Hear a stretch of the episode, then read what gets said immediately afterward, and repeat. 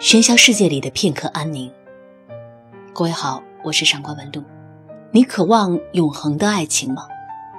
一首歌的歌词中这样写道：“我怕时间太慢，日夜担心失去你，恨不得一夜之间白头，永不分离。”当我们拥抱爱情，我们就开始了与永恒做斗争。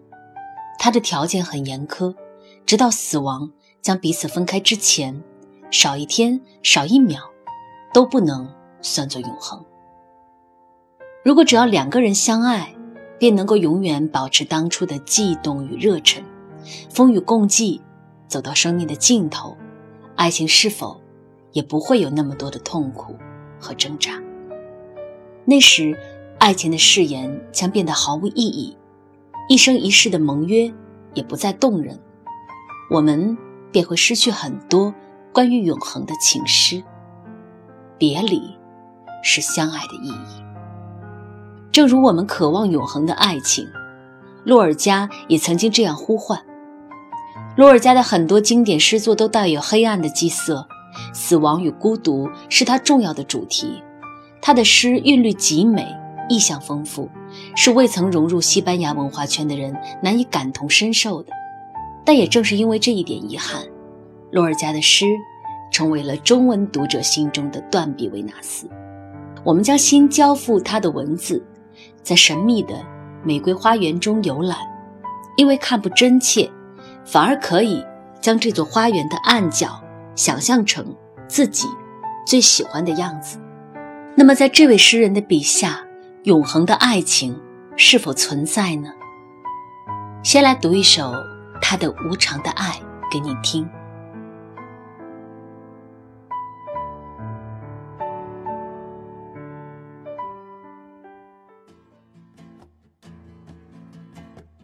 无常的爱，洛尔加。没人知道有一种香水叫永远，它飘自你腹下的黑木兰。没人知道，你的唇齿之间肉体，枪杀着爱情的蜂鸟。月光洒在你黑色的睫毛下，千匹波斯小马沉入了梦乡。接连四个夜晚，我紧紧搂住你那融化万雪的腰围。茉莉花盛开在斑驳的断壁前，你短暂的一瞥，催发了我心头的种子。我抚着胸膛，向你献出象牙色的琴笺，上面写着“永远”。永远，永远，我痛苦的花园。你永远让我捉摸不透。我嘴里含着你血管里的鲜液，你的双唇暗淡的如我的死亡之殿。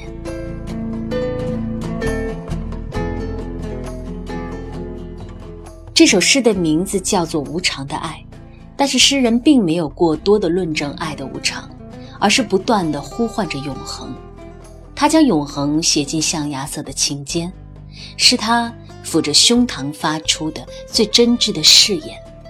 但是他又将永恒视作痛苦的花园，他的痛苦源自对永恒的坚信与渴望。最悲伤的人是不懂得爱之无常的。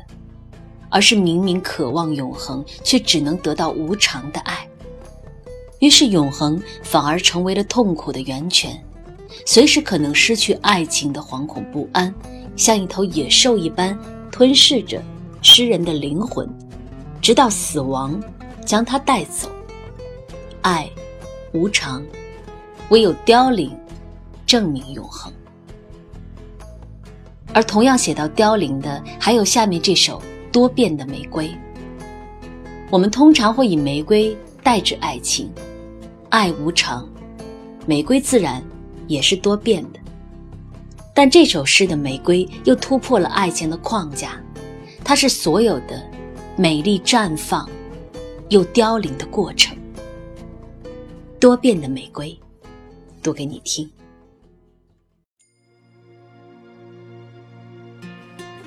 当它在清晨开放，红的像鲜血一样，露珠不敢碰它，害怕被它烧伤。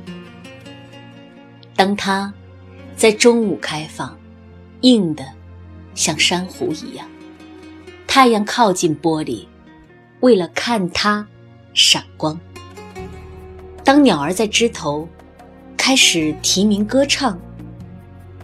当黄昏斜挂在海面的香锦花上，它也变得鲜艳洁白，像盐的面孔。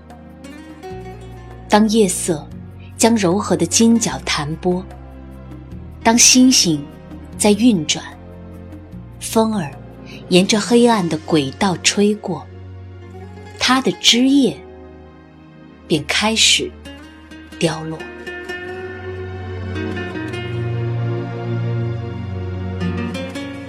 玫瑰绽放时，红得像血一样，连露珠都不敢碰它。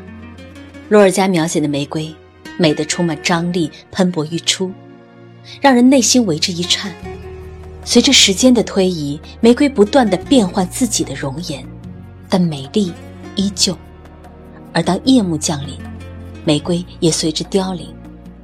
诗人并没有将这个过程刻画得极惨淡极悲伤。玫瑰在星空与晚风的陪伴下凋零，静谧的像首田园歌谣。任何美丽都会有凋零的时候，而凋零也是一种美。对于诗人来说，玫瑰的凋零不是凄美，而是再自然不过的一个环节。我们都缺少欣赏凋零的能力。所以我们在面对凋零时，才会悲戚，而不是从容欣赏。凋零是美丽唯一的谢幕仪式。我们要学会的是起立鼓掌，挥手作别。